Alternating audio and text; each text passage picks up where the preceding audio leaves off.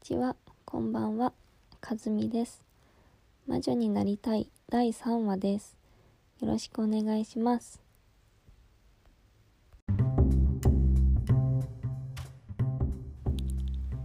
日は読書記録です。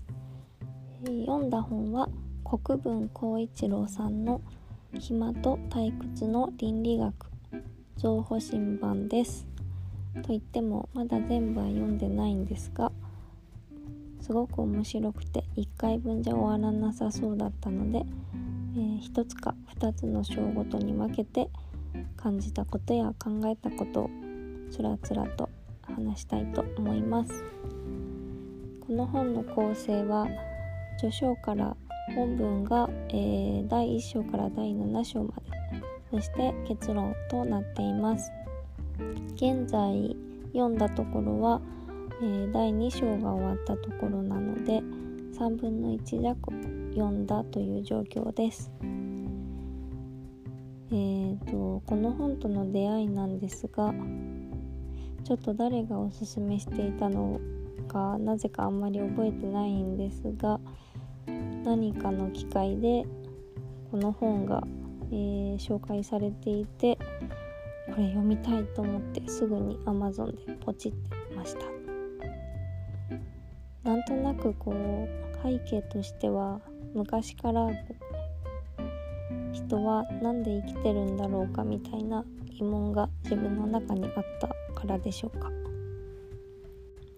有名な歌詞で何のために生まれて何をして生きるのか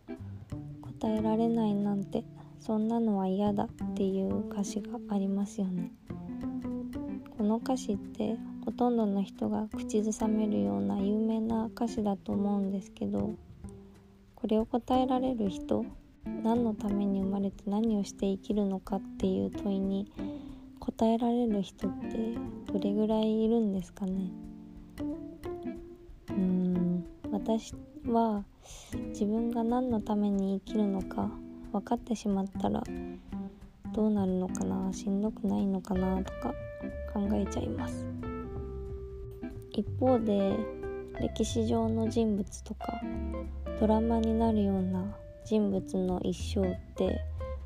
うん使命感に燃えていたり人生をかけて何かを成し遂げたりしていることが多くてそれ自体はすごくかっこいいなって思う自分もいます。私はこんな風な思いを持っていたからこそ序章を読んだだけで、えこの本は面白いな。もっと先を読みたいなと思いました。序章は好きなこととは何かという題です。序章より一部引用します。資本主義の全面展開によって少なくとも先進国の人々は裕福になった。そして暇を得た。だが暇を得た人はその暇をどう使っていいのかわからない。何が楽しいのかわからない。少し略します。このままでは暇の中で退屈してしまう。この文を読んだ時に思い出したのは一日中ベッドに寝転がって SNS を見たりして過ごしてしまった時の物悲しさというかなんか無駄にしてしまったという後ろめたさみたいな感情です。例えばインスタグラムでキラキラした他人の生活を垣間見た時の幸せそうだなっていうような感情です。うん。なんというか自分自身は食べるものや着るもの住む場所も特に困っていることはないし世界の中にはもっともっと貧しくて生活が保障されていない人もいるし歴史的に見ても今はとても豊かな時代に生きていて自分がすごい恵まれている状況にあるということは十分に分かっているんですけど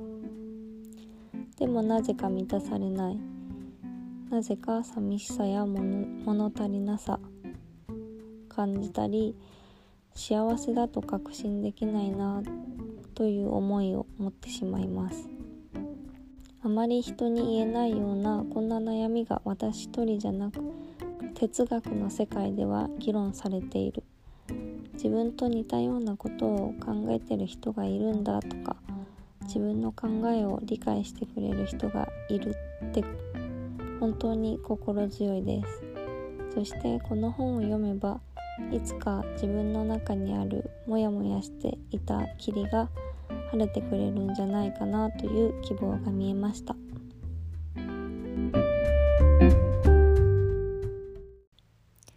少し長くなってしまったので今日はここまで。次回以降で本文にもどんどん踏み込みたいと思います。